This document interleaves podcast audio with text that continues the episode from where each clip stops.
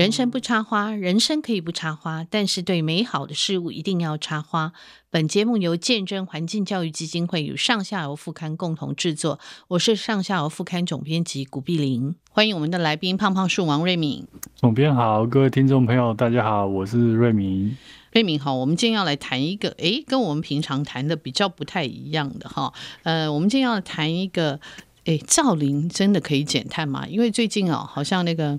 我看我有朋友贴出来很好玩，就是那个八点档的 八点档的那个台剧哦，都讲到说，哎，这个减碳哈碳汇的那个开始来讲这个东西，我就觉得很好笑哈。那嗯，可见这个已经是变成一个可能是还。已经开始，一般人会想要了解的哈，或是呃才会放在这个八点档的连续剧的剧情哈，对不对？因为他们都那个编剧都听说都是每天写的哈，好像大概很对那个读读报纸啊，对时事很敏感嘛，好，就把它写进去。那可见就是说，因为现在近零排放已经变成显学，而且像企业他们会被要求要做那个 ESG 嘛哈。其实呃还有我们在讲 SDGs 呃联合国永续发展目标哈。十七个目标相关的东西，其实都一直在谈。那有关这个造林可以减少碳排放啊，或者可以做碳汇交易的论述哈，现在也都开始起来。哎，这种造林减碳的历史背景是怎么样？呃，我要先讲一下，今天是我们第一百集，第一百集哦，对，我差一点忘了，对对对。然后再讲这个，算是我硕士论文的题目了，嗯，所以是我自己很熟悉的。嗯嗯，那。我要讲一下这个碳呐、啊，其实大家都不要，嗯、大家不要把碳想得太复杂。其实哦，我们以前在学有机化学的时候，就会发现生物体所有的生物都是用碳，都都有所谓的有，都是所谓的有机物，然后里面就含有各种的碳嘛。甚至我常开玩笑，就是你吃进去的面包也是碳呐、啊。哦，对。然后糖是碳。然后脂肪是碳，蛋白质也是碳，哦、然后甚至酿酒啊，嗯，然后醋酸的、啊，所有身体里面你想得到，甚至以前我们讲过这些植物的芳香的这些二次代谢产物，全部都含有碳，嗯、所以只要是生物体就含有大量的碳。嗯哼，只是说那很多人说，那那这样为什么我们人不能固碳？嗯，那为什么其他生物不能固碳，只有树或植物可以固碳？因为人长到，哎，比如说。我一百七十九公分，我就不会再长大了啊！嗯哼哼哼，你你你的肚子长大，就男生可能会发福，那你发福那个碳是有限的，顶多就多几公斤的脂肪，不像树，树的体积的变化是很大的，从小到很很巨大，所以它才能够固定非常多碳。不是说其他生物没有碳，其他生物全部都能，只是说你不可能无限的生人出来。虽然说人本身也是一种碳的存在，对，所以固固碳它为什么会选树？就为什么选植物？特别是树，其他的植物也会固碳啊，就是草啊各方面。那植物跟人不一样，就是它的体积有无限大的可能。就树可以长得非一棵树可以长好几，就是吸收二氧化碳可能是几公吨，嗯，可可以到吨这么。大不像人了不起，一个人能多胖就是两百公斤而已啊，不可能到吨。是那，所以我会选树。嗯、那它的历史其实也从人开始发现所谓的光合作用，就知道植物会一直把碳储存在自己的体内。嗯哼哼，这然后整个就会形成一个所谓的碳循环。嗯，就所有的呃化学分子。在空气中或水啊，我我们常常讲，森林它有各种循环在里面，包括水循环、氮循环，然后最重要是碳循环，就是每天排，因为它光合作用，就是植物最特殊的就是它会光合作用，然后把二氧化碳吸收进去，然后固定成呃这个葡萄糖，然后最后它会。变成植物体内的一部分，嗯哼哼，包括木材，木材里面就含有大量的碳，嗯，那人类发现这件事情其实也没有很久，就这几百年化学进步之后才发现的，嗯哼哼，呃，那可是，可是哦，其实大概在我们之前有讲过洪宝德，对，洪宝德其实在一八零零年的时候，他就有提出说，他在委那一年，他去到委内瑞拉，发现欧洲人一直在砍伐当地亚马逊的树木，对，然后他就觉得砍伐树木会造成温度改变，对，他那时候就很忧心哈，其实也算是，然后水循环也会改变，对对，等整个大气就会变变，对，那他算是很很早，他算是先知啊，先知对，是那时候还没有办法用科学方式印证。嗯嗯，他只是提出他的忧心，是。那后来真正真正比较用比较科学方法去去去了解，大概到一八九六年，就台诶、欸、台湾割日隔年，嗯，有一个化诶、欸、瑞典的化学家叫阿瑞尼斯，嗯，他提出了我们人类燃烧所谓的化石燃料，嗯，会导致温就是温室效应，然后进一步改变全球气候，嗯。哼，然后后来他有。得到诺贝尔奖，嗯，就是因为这件事情。是。那这个大概是比较明确，因为以前以古代的时候，其实也会烧煤啊。对。那那时候还没有发发现石油，还是会烧啊。只是说那时候一来人不多，二来是为什么一八九六年他才提出？因为在呃大家知道十八世纪中叶开始蒸汽机。改造之后就开始大量的工业化，对对，然后烧这些东西就烧的更多，对，远超过人类过去几千年，对，甚至一万年来烧掉的，嗯嗯嗯嗯，那烧掉的排出来的比植物吸收进去的还多，多，嗯嗯，还多，大概是这样。可是到了，呃，到了我我不晓得大家有没有印象，我小时候一九九二年就有提，就是联合国有一个所谓的地球高峰会。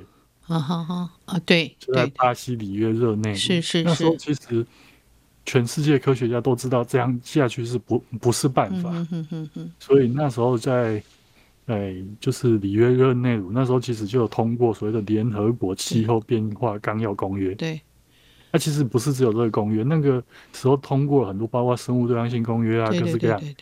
那从那时候开始，全世界就重视这些。所谓的环境保护的议题，从我小时候就开始，然后就大家都有印象，就以前还有什么四个蓝蓝色、红色、黄色那个大垃圾桶，嗯嗯，开始做垃圾分类，好好好，对对，那个时候开始，对。对，三十年前开始，嗯，已经三十三十一年前，三十一年前差不多，嗯，那大概是这样，那只是说。那时候，这个所谓的气候变化纲要公约，它并不是一个有强制力的。他开始管，他希望大家减少使用二氧化碳。在这个之前，其实还有一个，可能大家还有一点印象，就是呃，一九七零年，就一九八七年是那时候就有蒙特尔协定，就是在讲说我们臭氧层破洞了，对对对，不能再用氟氯碳化物。那先有这个，然后再开始有这个减碳这一件事情。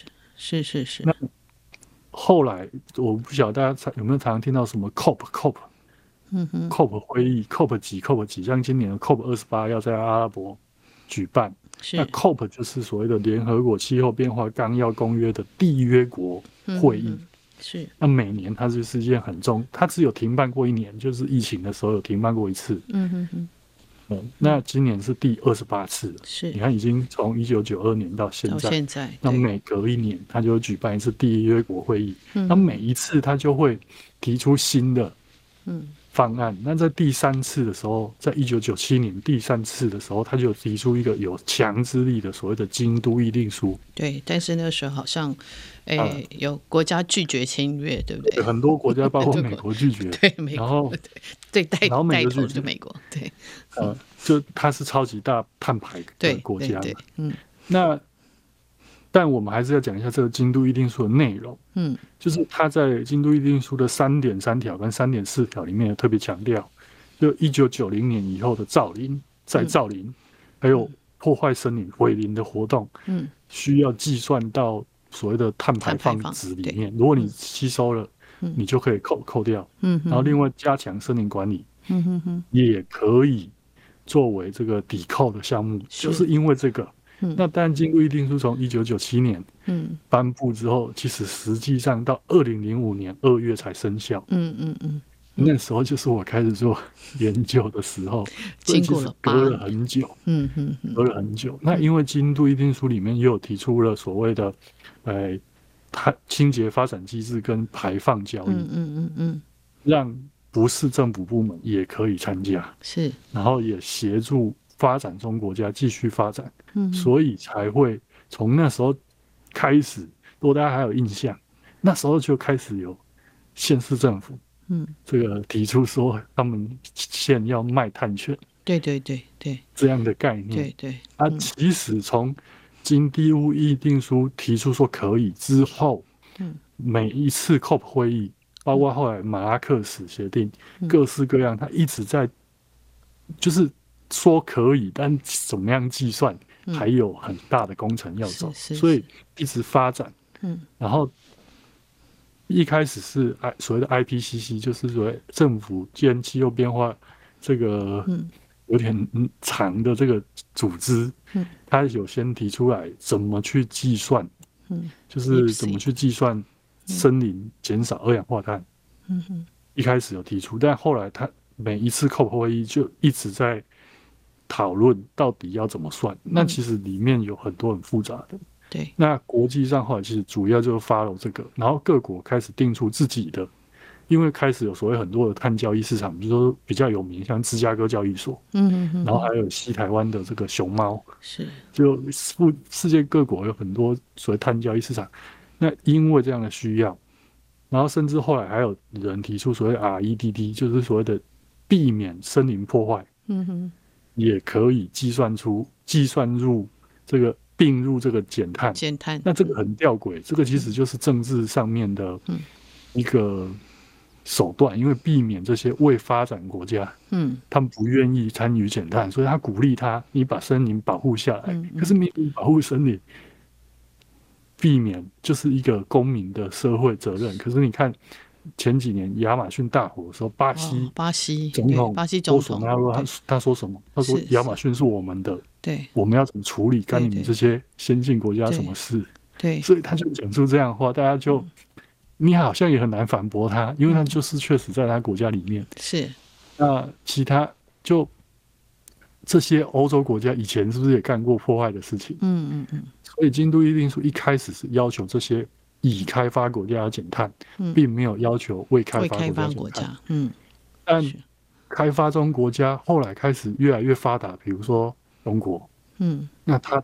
碳排放那么高，然后它的经济发展那么高，嗯，它却不需要承担减碳的责任，嗯，其他先进国家又开始不高兴了，嗯嗯嗯，所以后来又改了，因为呃，京都议定书已经到期了，它就要定新的一轮。如果大家有记印象，就是后来有巴巴黎协定，就前几年，嗯，所以它其实是一个国际角力的角力的，嗯，对对。那我们台湾其实在我有点忘了，应该一六，嗯。一六年还是就还是就反正几年前，一六还是一七，嗯，就其实也定出我们国内减碳的标准，嗯，那包括森造林要怎么减碳，嗯，然后用什么样的方法学，其实都都有 follow 国际的那些标准，然后去定出了比较符合我们台湾的国情的一些方法学，嗯，就你可以去申请，可是实际上经过了这么多年，有没有人去申请？没有，嗯，就不是没不是不行哦，是根本没有人要去申请，嗯，因为太难了，是，嗯哼哼，对啊，所以所以这个中间就是变成大家就会觉得这好像是喊口号哈，可是好像呃，在我们看到这个中间有一些变化了，好像变成我今年也有碰到有人他说他们已经可以做那个小农的这个计算小农的碳排放。哈，然后已经可以开始来计算这个碳汇哈，呃，国内的是哈，台湾的哈，所以好像呃状况有点转机，但是我不知道它呃实际到底会执行到什么样的程度哈。可是你看，我们听听起来，你看这个人类三十一年下来，其实还是进两步退一步，进两步退一步，对不对？哦，我们好像还是没有办法，然 后还是一直在破坏，对，全世界还是一直因为。经济的原因还是一直在破坏森林，嗯，然后还是在种大豆、养牛，这各式各样的。嗯，然后像我们其实，包括我们进口很多粮食，其实某种程度就是大量的碳排。是是是，对，减碳其实呃一个很重要，也是吃在地，也是一个很重要一个减碳的一个方法了哈。对，那。但是其实我们就是像美国为什么会常常被诟病，就是他们是大碳碳排放大国，因为他所有的东西其实是全世界帮他生产，好，然后他自己也是大农制，好，然后畜牧业也是非常的发达。所以它的碳排放，它一直是在呃名列很前面。那我我觉得中国也是一样哈。那可是到现在，我们的到底有没有法源呢？可以去说呃，这个有关于碳呃减碳呐，或是呃减少碳排放，然后呃碳汇交易，我们现在有法源吗？呃，我们台湾其实是有法源的，只是我、嗯、我这边我要特别讲，就是、嗯、呃，台大家常搞混的，就是我们台湾走的是所谓的碳抵换。嗯，那不并不是碳交易，虽然是一直有说今年七月碳交易要上，就是要上我们台湾要正式有碳交易市场，但我们走的其实是所谓的碳抵换。嗯嗯，抵换跟碳交易差异在哪里？差异在哪里？就是交易你就要有一个交易所。嗯嗯嗯，就是比如说我今天我我做这个造林，然后我就已经确定说我可以减少多少碳那个额度，那你整个。呃，从你要造林前，嗯，然后你就要有一个所谓的 PDD，就是你要一个计划书。我们简单讲，就是你要一个计划书，然后里面要详细记载了你要做哪些，包括监测，就不不是不是种了就没事了。你要种什么树，然后你预计它会减少多少碳，然后你预计要拿到多少 credit，那跟国家申请。那交易是说你已经申请之后，你就有一个碳权，然后你把碳权。拿到交易市场上，然后有需要的人来买。嗯、那碳抵换不是，哦、碳抵换是说，呃，比如说被要求的排碳大户的公司，嗯，嗯那他要做这一件事情，嗯，那他去申请，那他就可以，他出钱，嗯、不管是他出钱买了地，或者是出钱资助这些林农，嗯，做这部分，然后，嗯，实际减的碳就可以并到他公司可以排放的碳权里面，嗯、就是。一样是要花钱，但是一个是，他就直接跟这个林农讲好，跟申请，然后做抵换；一个是还要实际上拿到交易市场上面去卖，两个是不太一样的情况。那我们国家是有法源是可以做抵换的，是是是，对，所以不是说没有，只是说，呃，大家都以为没有，是只是因为。有点难，我们讲一个比较简单的数字，可能大家就可以了解。就一一一般来说，一年轻的，因为它有规定，你不能不是那种老龄林，你要是那种呃比较年轻，二十年以内的森林，减少碳才可以，因为它生长速度比较快。嗯哼，那一公顷一般来说，像我们实际做做测量，我有帮我们有帮一些嗯呃。业主他就实际还没有选地之前帮他选地，选地之后帮他做基线，然后隔五年又进去调查。一般来说，前面造林，呃，一般来说一年一公顷大概可以减少八到十五公吨。那我们就是抓一个平均抓十公吨，好，那一公吨一千五百块。哦，那十公吨就一万五哦。说真的，其实也不多，一公顷才一一年才一万五。对啊，你光申请的费用、调查费用都不够，不止调查就是几十万。是是是，嗯，这样其实太没有诱因了哈，太没有诱因。说真的，我常开玩笑说，拉拉山水蜜桃一年的两百万，他干嘛给你赚那一万五？对呀，他根本不在意哈。对呀。所以这这也是一个问题，就是说，嗯，如果这个中间差异那么大，我觉得是比较难哈。它其实，呃，你真正要做，其实而且刚刚瑞明讲，就是说，哎，像怎么计算那个有多少碳被吸走哈？而且，那我们可以知道哪一些可以种哪一些东西吗？或者是不同的森林会不会有差异？对，像你刚刚讲生产水果又是一种嘛，对不对？嗯，对。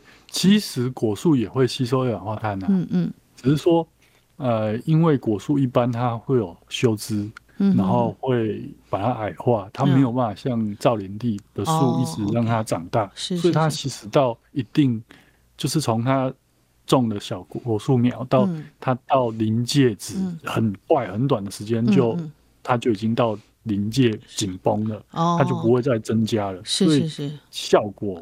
不就是减碳效果不是那么好，嗯嗯。那一般来减碳，它的计算原理，嗯，一定是要考虑树种，是，然后也要考虑气候，哦。所以不同国一开始我们自己我们国家自己没有一些所谓的系数，它它的计算原理就是你用树木的体积，嗯嗯，然后换用密度换算成生物量，嗯，就是重量，然后呃生物量之后你还要知道就是树干跟整个枝叶的比，然后另外就是里面到底含碳多少，哦，大概要去计算这些东西，是是是，嗯哼，然后嗯，虽然说。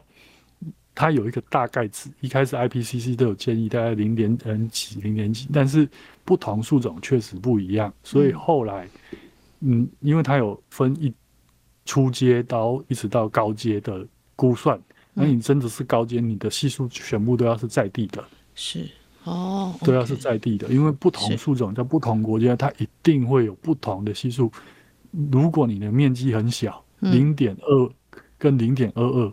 嗯，一棵树可能不会差很多，但你一百公顷那个差就会差很多，那个都是钱，哦、是，是，是，所以一定要有在地的数字。哦，OK OK，啊，如、欸、如果你要做实际的，是是，不管是抵换的话还是。交易的话，都要有在地的数字。哦、那 OK，主要是一些未开发或开发中国家，他们要交交国家清册，像我们从二零一六年开始，我们也会跟国联合国交所谓的国家清册，嗯嗯，然后。报告我们国内到底每年吸收多少二氧化碳，是排出二氧多少二氧化碳，其实都查得到，哦、这个都是公开资料，大家都可以上网查。嗯嗯嗯，这些系数啊，我们国家怎么做出来？嗯、不同树种的系数，其实都是公开资料。是。那瑞敏，我还想问一个问题哈，有一段时间，其实像我们那个台糖的地很多嘛，哈，那后来我们已经不种甘蔗了哈，然后其实那时候好像林务局他们呃台糖跟林务局谈嘛，也鼓励他们造林嘛，哈，所以他们那时候造了很多像什么桃花心木啊，哈，呃种了一些，可是好像好像效果都不是很好哈。那这个问题是，而且后来好像因为因为树木要成材，就拿去种电了。对对对，树木要成材也是要时间，好像后来他们就觉得没有经济价值啊。那就是因为一来后来我们不不再做糖嘛，所以甘蔗的需求、嗯、栽培需求就减少很多。对，不像以前全岛很多地方种甘蔗，我小时候都还有遇过种甘蔗、收甘蔗制糖。对，然后现在没有，可是。那时候平地造林发展的年代，嗯，并没有把这些造林减碳的方式考虑进去，嗯嗯嗯，因为他要考虑的东西很多，一一来包括，呃，我我简单的讲一下，它嗯，包括你在做计划的时候，你要讲你要计算哪一部部分所谓的碳库，就是除了树之外，你要不要考虑地下？嗯，因为枯枝落叶也会累积碳呐，嗯。那再来所谓的基线，就是在所谓的基线，就是没有人去种树之前，它会不会自己吸收二氧化碳？也会啊，就是它会自己长草出来，是是，然后它也会长树出来，嗯，就是这一般来说，真的在做不管是抵换还是交易，就是在做碳权取得碳权的过程中，你一定要考虑基线，基线就是在人没有。干扰的情况下，土地自己也会吸收二氧化碳。嗯嗯，你要把这个基线扣掉，嗯，多出来的那才是因为人介入，因为你介，我们人介入了，它真正吸收的这个量，嗯，这个部分一定要扣掉所谓的基线，嗯嗯，基线。然后计划区是要分层的，就是分层有可能用树种分，有可能用海拔分，嗯，然后再来是。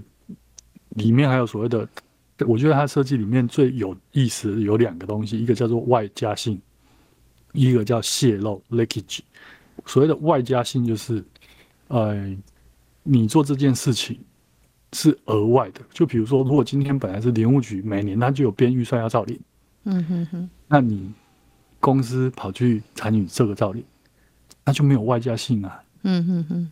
就他他有考虑这这一件事情叫做没没有外加性，嗯，那泄所谓的泄露就是你在这里造林，你会造成其他地方的碳排放，比如说你把人运过来，中间的过程会不会排放碳？会哦，是是，那你在这里造林，嗯，也许你就造成另外一个地方被破坏掉，嗯嗯，那个地方的碳排要归在要要要算在你头上，嗯嗯嗯，只是说这个不好算，但是我只能说科学家很聪明，嗯。考虑的点非常多，非常的细细密，嗯嗯嗯，很细腻。那我们国家提就是从几年前，我有看到我们环保署有提出所谓的造林减碳的方法学，嗯嗯嗯，其实写的非常详详细啊，是是，但没有人去申请，嗯，也还是。嗯，要我们算大概你起码要六七十公顷以上，嗯，或者甚至一百公顷以上，嗯，才比较有诱因去做这件事情。是是，嗯哼。那你原本就是造林大户，嗯，那你除了木材买卖之外，你又多了一项额外收益，嗯哼哼。对这些人来说，他他就有效益。但如果你本来是果农，嗯，那那你可能没有诱因，嗯。你大概就不太会去做这些事情。哦哦，了解了解。嗯哼哼。那我还看到一些数据有指出了，这是一个学者提出来，他就说花莲那个花莲县的这个大富大农大富这个平地森林的碳吸存，他说大概每年每公顷是。十点九公吨，哈，然后他说，屏东县的这个林后四林平地的森林，它的碳吸存量大概是十一点八公吨，哈，也就一公顷了，哈。那他说，可是台湾，呃，二零一九年每一个平均碳排放是十点九六公吨。那假如这些数字可以代表这个森林的平均碳碳吸存量，所以你要透过森林来碳中和每一年的碳排放量，他说像台湾大概就需要两千一百。百八十四到两千三百六十三万公顷的森林才能做得到，可是台湾的总面积是三百六十二万公顷。哈，那刚才我讲的这个，这个其实好像这个差距太大了，因为大概我们需要七倍到呃六倍到七倍的现有的土地的量。哈，所以他说，呃，造林固碳只是理念，没办法实践。哈，这个学者提出这样的说法，那你觉得呢？呃，其实哦，嗯，我要讲，就全世界造林减碳占减碳的比例大概都不到十 percent，大概都在十 percent 以内。但你不能因为它慢，你就不做。就我我常常讲，就是之前也有人提出，哎，我种电减的碳可能还比种树减的多。嗯，所以我不要种电吗？嗯哼哼哼。可是大家不要忘记，当初为什么要做？造林减碳，为的是延缓气候变迁，嗯嗯，不是只有单单去考虑减碳的数字，嗯嗯，就是你要把森林恢复回来，嗯，而且，呃，我们刚刚算的都是年轻的树哦，嗯，它其实是一个指数曲线，当它上升到，就是它会有一段时间上升的速度会更大，嗯，再来是大家也不要忘记，嗯，我们现在所能够拿来计算碳的都是人工林，是。你不能把天然林。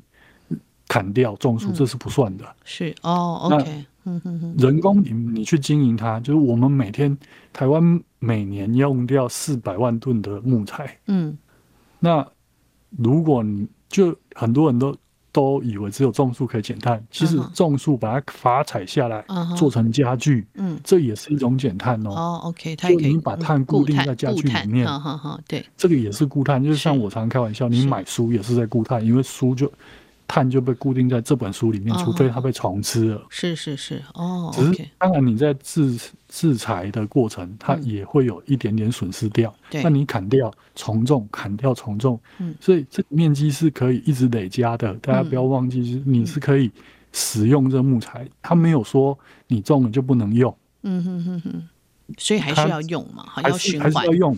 嗯，对，你要循环，就让碳不断的固定在我们生活之中的各种。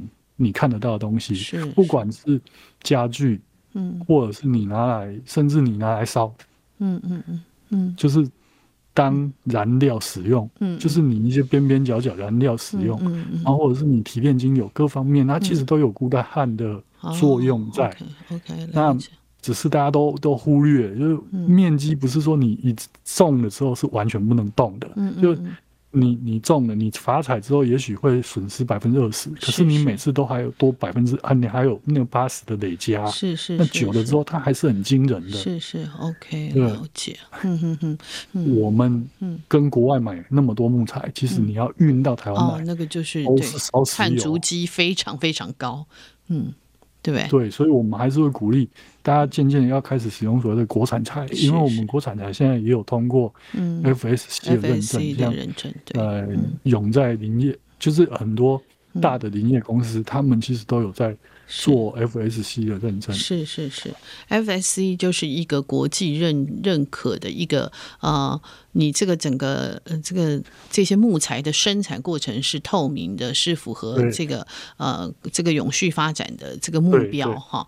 对，所以看这个标章是蛮重要的，因为有一些是盗伐的木材或干嘛，你来历不明了哈。所以这些年都一直在谈这个东西。对，嗯。嗯，其实哈这个问题提谈起来，其实是听起来好像很学术哈，可是，在生活里面为什么会谈这个东西？就是通常。我们节目会谈的一些，哎，比较相对来讲是比较轻松的。可是这个，我觉得是一个我们将来生活一定会面对的。哈，呃，你在你，而且我们到我们也要能够辨别，能够了解哈，什么样的不是说我可以种树啊，就全部都是啊，都是符合这个呃减这个排那个碳排放啊，符合很多标准呢。其实它还是有些美感在里面。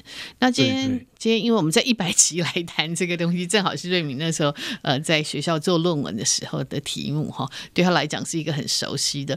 呃，我们以后还有机会，我觉得我们还可以再谈哈，就是把它谈的，我们可以更更让大家更容易懂这些东西哈。我觉得这个是呃我们在讲未来的永续生活哈，因为要不然我们每次把这个地球的资源不断的耗尽哈，那其实呃不止对我们不好了，对我们的这个呃。未来的这这些世代哈，其实也是一个很大的耗损。那今天非常谢谢瑞敏，嗯、我们这个欢庆一百集，对，对，哇，好快、啊！因为大家对造林还有林业还有很多的不了解的地方，嗯、其实我们之后还可以再聊。包括很多人说，哎，你砍了几棵树，森林面积不会改变吗？嗯。日常大家问我问题，我觉得这个都可以跟大家继续分享。是是是，我们希望可以再呃深入浅出来谈这个东西，就是有很多观念在里面了哈，我们需要更多的了解哈。好，嗯，那非常谢谢瑞明，谢谢。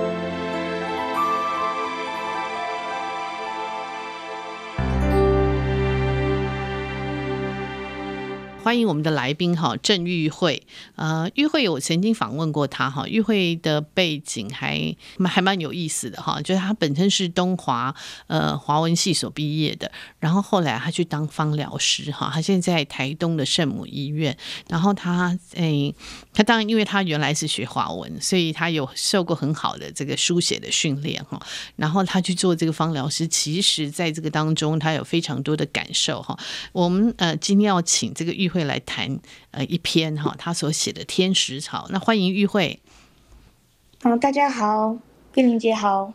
是呃玉慧哈，他在这篇天使草，其实他是这天使草也是他最在做芳疗师的一个，我想一个很深沉哈，呃呃跟人之间互动的一个感受哈，他写在这里面哈。那玉慧在这一篇里面，他要写说，他天使化成野草哈，守护真爱的人。啊的意念扎根向下，埋在地底，吸收土壤的滋养，留存天然的芬芳。哈，嗯，从华文系到这个芳疗师，其实是一个很大的转变。哈，这个跑道很大的转变。一般芳疗师的训练会开启这个嗅闻的功能。我想问一下，就是精油，因为它香气固然各自不一，可是你们会去找到这个原始的植物的气息吗？会对照吗？会参照吗？嗯，会，就是。其实我们一开始学芳疗的时候，我们老师都会说，一定要找到有信誉的品牌，uh -huh. 这样我们才能够闻到真正的精油，把鼻子养好。Uh -huh. 是。那我们在闻很多精油之后，其实我们都会对那个原始的植物非常好奇。可是有个问题，就是因为这个世界上的植物实在是太多了，太多了，对对。然后我们芳疗会用的植物遍及全球，嗯嗯嗯，很多其实没有那么容易找到，嗯嗯例如。有一个植物叫碎甘松，哦，它已经在野外濒临灭绝了。哦，它长在北印度的山区，喜马拉雅山的山上。啊、哦，呃，你要去拜访它，其实很有难度。是，所以后来我们会转向，如果我们可以触碰到的植物，我觉得多闻它。嗯嗯，有时候它其实不是，就是真的很芳疗的那种。一定要闻出精油啊，然后去看这个精油的品质如何的训练。嗯、是是，有时候嗅觉的训练其实是在日常生活中的。嗯，例如我们在吃东西，在吃橘子的时候，哦、我就会把那个橘子皮割一下，然后捧着它来闻。嗯嗯。然后我觉得这种很踏实的把一个植物原始的植物拿在手上，嗯嗯，这样子带来的那个。这个东西就会比较踏实啊，是是是，就是你直接闻到那个植物的味道哈。那当然精油是萃取出来了哈。哎，可是像这个嗅觉的训练，还你们是怎么样进行啊？就是我可以大概讲一下嘛？我也蛮好奇的。嗯嗯，其实真的在芳疗训练的话，就是。一直在闻精油。了，嗯、我们可能会拿了一支精油滴一滴，然后就闻个两分钟，嗯嗯、放一段时间之后再去闻。哦，但是我后来倾向是在日常生活中多闻一些植物，嗯嗯嗯嗯嗯嗯，就包含我们的那个吃饭的时候会有香料嘛。嗯哦，对，像原生的种子啊，或者是。我们吃肉桂卷的时候，哦哦哦，对，嗯。嗯嗯，就是嗅觉的开启，它不见得是一定要很制式的训练，是它其实在日常生活，就像香料一样，我们可能会。嗯，没有这些香料，我们一样可以吃得饱。可是有了它，生活就会变得很丰富。是是是，对，哎，其实这个很有趣哈、哦，就是说，呃，其实因为做了芳疗师，我想会对你在，呃，就对嗅觉，不见得是你刚刚讲，因为其实一直闻精油，我在想说，闻久了会不会嗅觉疲劳哈？可是你在 生活里面，你这个其实它等于是说，开发你一个感官，让你那个感官更敏感嘛，哈，嗯。这个其实我想是这样的训练，反而是可以让你，就是有时候我们常常我们常常讲说，人常会视而不见啊，啊，听而不闻啊，嗅而不觉啊，哈，人常常会这样哈。那其实这个训练其实是提醒你们，就当最后变成内化了，对不对？你们会变成说对味道会很敏感吗？嗯，就包含我们进到野地，因为我本身也很喜欢看鸟嘛，对对对。就真的在野外的时候，即便没有那些瓶瓶罐罐，嗯嗯，我们还是有很多真实的植物在身边。是是，你想，我会常常追着野鸟跑，那我可能秋天就会到垦丁去看过境猛禽。嗯、那在那个路上，是就可以闻到很多的过山香。哦，过山香，对，嗯嗯，它其实就长在丛林里面，一整片看起来绿绿的不起眼，是是，可是去揉揉它的叶子，嗯，就会。很鲜活的味道会跑出来。对对对，过山香通常有人不注意，以为它也是某种野草哈，就不太理它。原来是对，对，它当然有一个高度了。可是我们看到很多东西，就是你常常看就是绿绿的嘛，哈，你也不太会去靠近它。嗯、对，其实你这样讲，我觉得这这个倒是，因为我自己本身很喜欢植物，所以我很喜欢去搓揉它们的叶子啊，哈，去闻它们的味道，或者有的花也会有味道，会不太一样哈。嗯，我觉得这个训练是还。蛮好的，但我没有特别训练。可是你这样讲，我其实完全可以理解哈。那我想再请教玉慧，就是呃，嗅觉的训练或嗅觉的开启哈，对你写作会不会算是开启另一道的门扉呢？因为我们通常最难描述的就是气味，我觉得气味是最难写。嗯，会啊，就像我前阵子有标一篇文章，写到资本湿地看鸟的那个，啊啊啊，是。就是地上有很多慢经，对，就是嗅觉它打开了，其实不是只是写作，它是可以让我们的书写的世界都变得，整个世界都变得很鲜活。哦，那如果说是在文字上描述气味的话，其实肯源有一本《新精油图鉴》，嗯哼，它里面就有很多很多我们常用的精油的香气印象。是，那我觉得他写的很有意思，例如说，他形容道格拉斯山。一种长在北美的高大杉木，我知道。他说，它的味道是在雷雨天中放风筝。哦，雷雨天中天中放风筝，这形容好好好特别哈。因为你想想看，雷雨天中通常是打雷嘛，你怎么会把风筝放上去呢？对不对？那是一个 很大的一个反差，很大的一个挑战，对不对？嗯，就代表是嗯是。在这个。他的形容里面，我们可能很难去真实的借着他的形容去想象它的味道，但是这文学性的意象就可以让人家看到一个很高的风筝，是好像人的意识可以一直往上，哦，然后是。在那种可能雷雨天啊，人可能遭遇了什么事情，但是。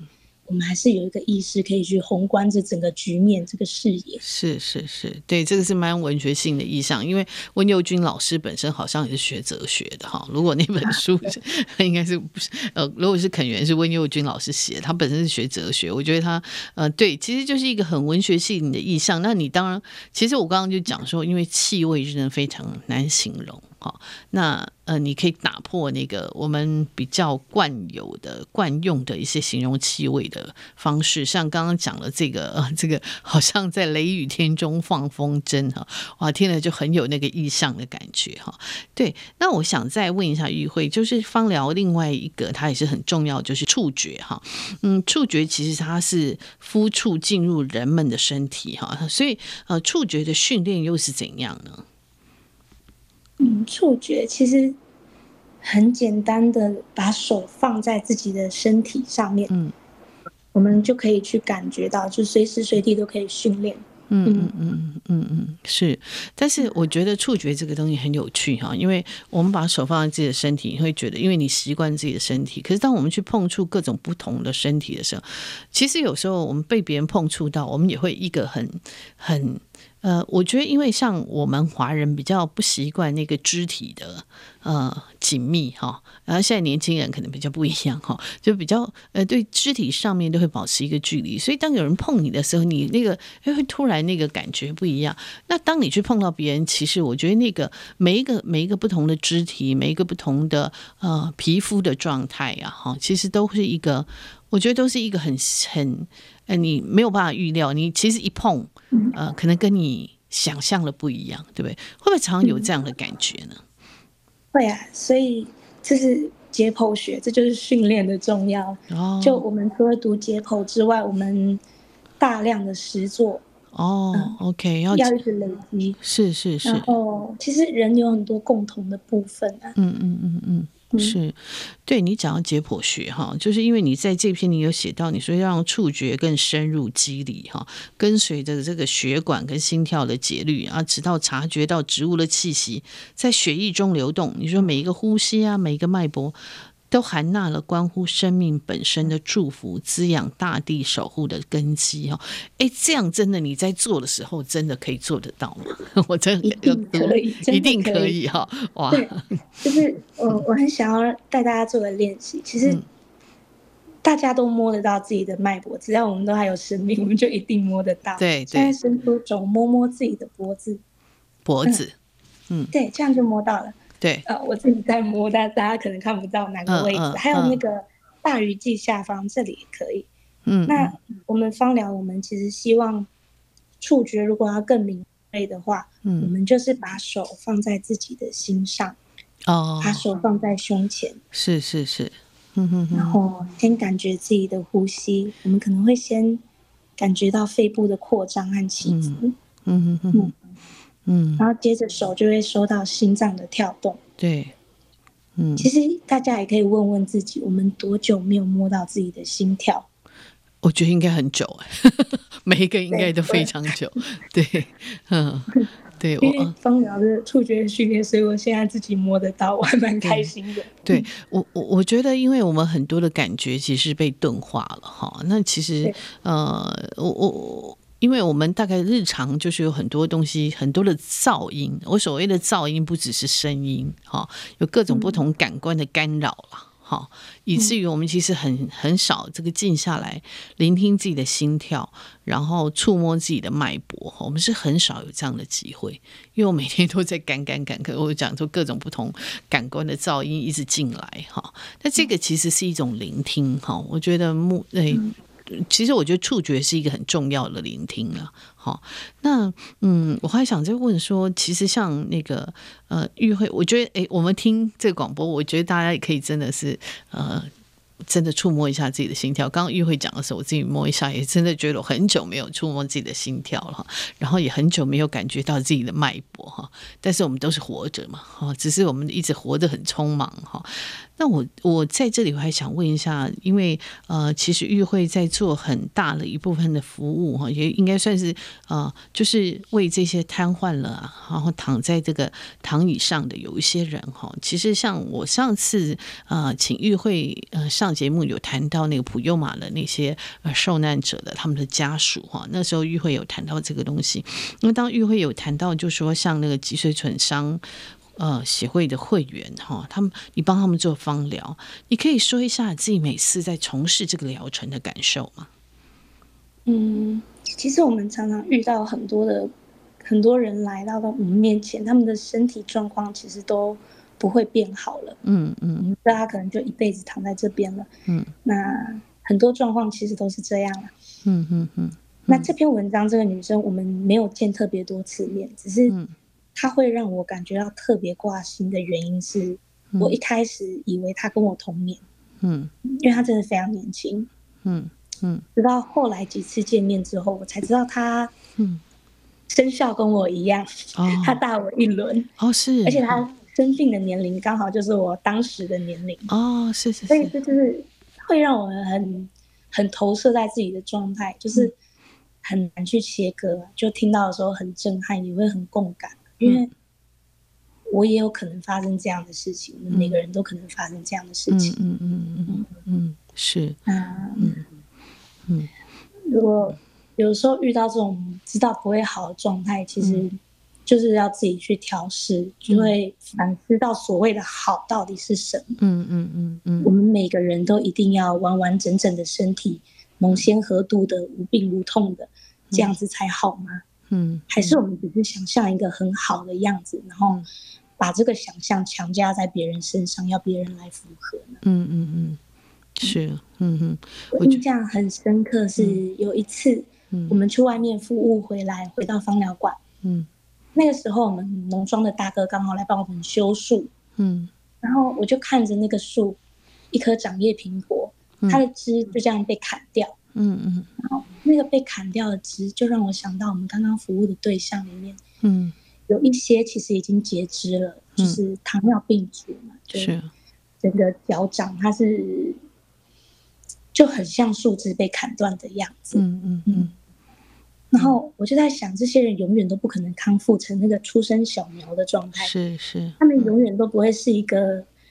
很完整的树，很可爱，很清晰的长着两片紫叶，嗯嗯，迎着朝阳，有无限可能那种状态，是，这是不可能的，是，这个生命状态过了就是过了，不会再重来，嗯，可是他的生命还在啊，嗯，他的呼吸也还在，嗯。嗯，所以，嗯，那一天我就真的有感觉到，我们做芳疗师其实。我们要去做的不是让这个人变好，嗯，不是让他去符合我们想象的好的形象，嗯、是是。很多的症状治疗，其实这是医生的专业跟职责，嗯。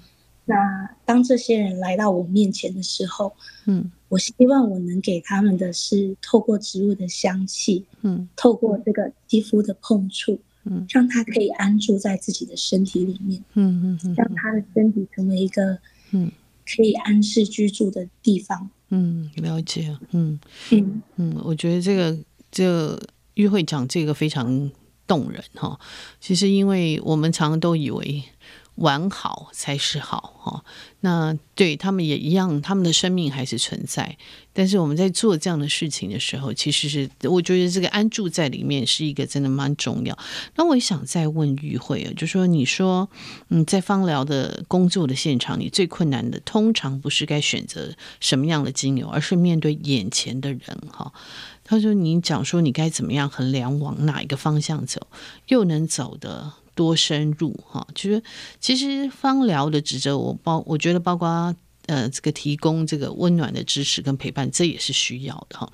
但很多时候你要有很理性节制哈，因为你不可能长期陪在这个每一个服务对象的身边嘛。很多事情你只能够呃清楚而止哈。那呃你会牵念他们吗？会常常挂念他们吗？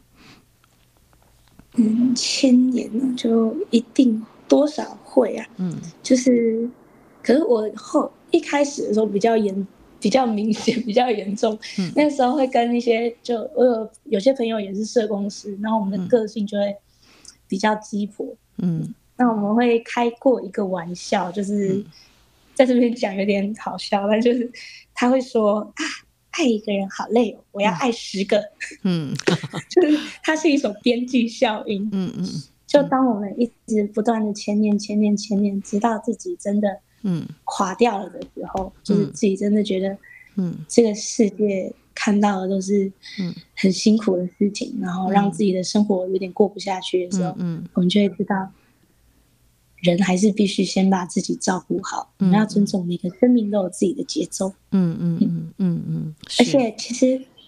有的时候牵念是我们把自己的担心放在别人身上，嗯嗯嗯，这是一种对对方能力的不信任啊。我觉得这个很好，嗯、这讲提醒我们非常好。嗯嗯，现现在其实比较不会，就是当我去挂心别人的时候，我会有另一个声音出来跟我们说，嗯。我们要相信对方有力量，而且他们是真的有自己的力量。嗯嗯，所以我们常常讲一句哈，生命自己会找到出口哈。这句话 有时候其实还是真的还蛮还蛮确实是哈。就有时候我们会呃太替别人担忧哈。譬如说像有的做父母的啊，也是会对孩子的未来哈非常的担忧，过度的担忧，或者是说我们有时候会对呃，就是这个过度担忧，其实你刚提醒我一个非常好，也许是。我们不信任他们的能力，好，我们不信任他们未来可以走到哪里去，好，其实这个我觉得是一个非常好的一个反思，哈。可是说真的啦，就说如果你自己，嗯，刚开始有一些放不下，你你是怎么样走出那个放不下呢？嗯哼。首先是先意识到把自己顾好，就是帮这个世界一个大忙。嗯、不要太想，不要太自大，以为说我想要帮助别人或什么的。先把自己顾好。是是。然后我的方法可能就是做瑜伽，回到自己的身体，哦、关注自己的呼吸啊。是是。嗯嗯。那刚刚有一个很想分享的瑜伽的那个呼吸法。嗯，是刚刚在那个问题没有讲到，有点可惜。就我们讲到瑜伽，我们可能常常就想到很多的肌力训练，或者是柔软度的伸展。对对。但其实瑜伽它是有包含八个步骤，又称八步功法。嗯、其中一步就是呼吸法。嗯嗯。它是借由调整呼吸来调整我们的心念。嗯嗯。因为呼吸它其实是我们的身体跟意识的桥梁。嗯嗯嗯。所以我们控制了我们的呼吸，其实可以把我们的心念也收束在自己的身上。嗯嗯嗯嗯。然后呼吸法它的范文叫 Pranayama，这个 Prana 就是生命能量的意思。嗯嗯嗯。那就很刚刚我们说的那个，要让触觉更深入肌理，直到察觉到每一个呼吸、每一个脉搏，嗯，都含纳了生命本身的祝福。嗯嗯嗯。在我练习呼吸法的时候。我们可能在每一个吸气，特别有意识在吸气的时候，嗯，我们会感觉到原来我们的身体是这么的仰赖氧气，嗯嗯嗯，然后这个身体随时随地都有空气在滋养，嗯嗯，所以不管这个人处在什么样的状态，不管我们今天发生什么样的事情，嗯，只要我们还有呼吸，其实我们就已经在承受这个生命本身的祝福了，嗯嗯嗯。嗯。嗯。嗯就是我写那段文字的时候，我想表达的意涵。嗯嗯，是。嗯哼，还有一个就是练习芳疗、实习芳疗的那个，就精油，它其实是植物型光合作用之后的产物。是。那植物在行光合作用，其实就是植物在呼吸。嗯哼哼，嗯哼。我们在闻的这些精油，就很像跟植物在一起呼吸。嗯嗯嗯嗯。这新芳疗有个魅力，就是当我们把这些植物呼吸的产物。嗯，把它放到人的面前，让人吸闻的时候，嗯，这个植物它的精魂、它的精质，就是可以透过我们的呼吸系统，经由我们的肺泡的微血管，就这样进到血液里面。嗯嗯嗯嗯，这个植物就很真实的跟这个人在一起。还有透过触觉也是啊，嗯，我们透过涂抹这个动作，它其实也是让精油进到人类的血液循环里面。是，所以。在写那段文字，其实我们传达的只是就是我们的呼吸，我们的触碰，嗯，都可以让植物跟人合而为一，嗯嗯，了解，这是芳疗的魅力，是是，嗯嗯，嗯，其实每次每次我跟玉慧谈这个，我都觉得我都有还蛮多的领受哈，因为我觉得很非常好。其实，其实我觉得你讲到这些芳疗，还有这个瑜伽，其实它很重要，是真的是呃安静下来哈，然后呃让自己进入到自己的身体里面哈，啊进入到进入到自己的吐纳、自己的呼吸哈，然后自己调息哈。我觉得这个是很呃。我们其实现在人真的有时候真的太缺这个部分了，因为我们就是在呃日常的匆忙、日常的绷紧当中，其实我们很难放下我们的身体，哈，我们的身体都是跟着我们的呃很急促的呼吸一起。我们有点虐待他嘛，其实真的，一般人常常会这样，我自己也常常这样子哈。那我想还在请教玉慧，因为你很喜欢自然嘛哈，你在自然里面有哪一些可以用来从事芳疗工作的领悟？譬如说你呃，例如像什么强势的植物，还是还是有哪一些东西你有学习到的？哦，就是可能有工作，我选择工作的地点不是大城市，是花东嘛，嗯，对，所以。我就会特别注意到很多地方特有的植物，嗯，它们只会长在非常特殊的很小的地方，嗯，很局限性的地方，嗯，例如说有一种植物叫清水山小檗，哦，它是泰鲁格的特有植物，是，所以它就只分布在清水山一带而已，嗯嗯。还有一种叫泰鲁格黄杨，哦，它目前有记录的地方也只有在三角锥山，是，然后。就是我看着这些植物，就会投射自己的状态，觉得，嗯，嗯，我离你们大城市很遥远啊，嗯、很多艺文活动都没有办法参加，嗯，然后我常常其实会自己觉得自己很边缘呐，很孤僻啊，嗯，嗯，可是当我在看看这些植物的时候，我会觉得很欣赏啊，因为能够在一个这么局限的小地方，可是还是过好自己的生活，嗯，可能没有人会注意到它，或、嗯、可是。它还是一样会开花啊，会结果。它、嗯、不会为了谁，它就只是生活在这里。嗯嗯，它的根也一样一直在长。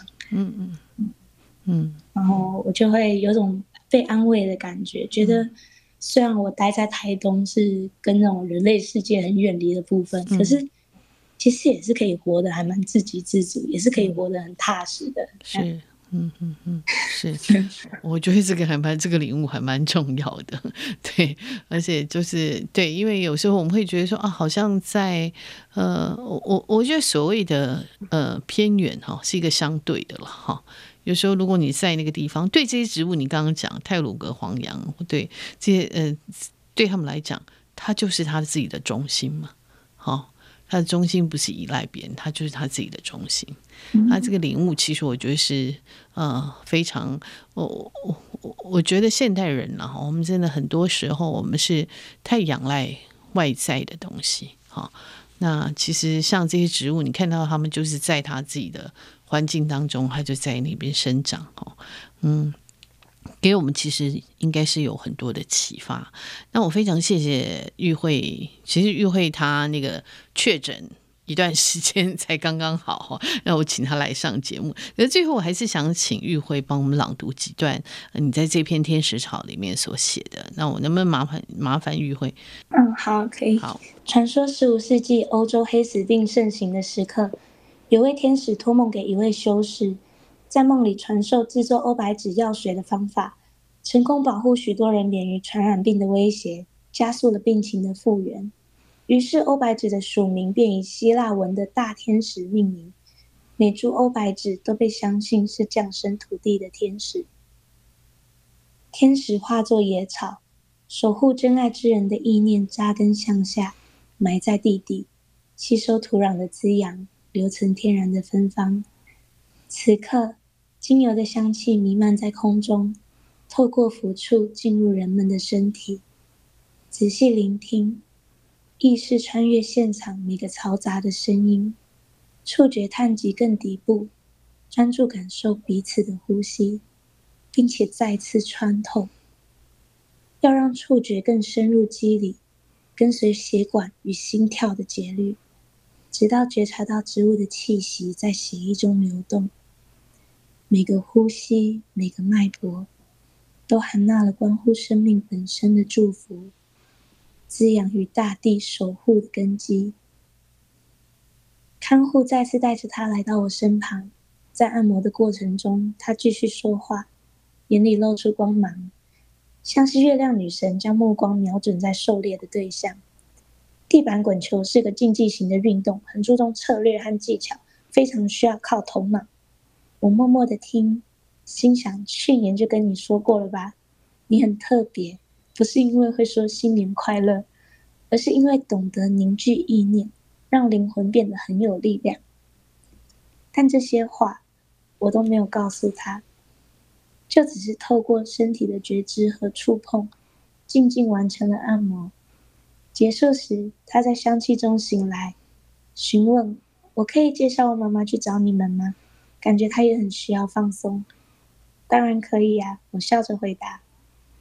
谢谢玉慧哈，帮我们朗读这呃几段《天使草》。这个《天使草》这篇是刊登在上下游副刊。那各位呃听众，如果想要看这篇完整的文章，可以在呃上下游副刊去点选这篇文章哈，《天使草》。那刚刚玉慧有讲到，他之前有写一篇呃叫《主灵的大地游戏》哈，那篇也很有趣哈。其实他刚刚讲曼经的时候就讲到，就是从那篇文章来的。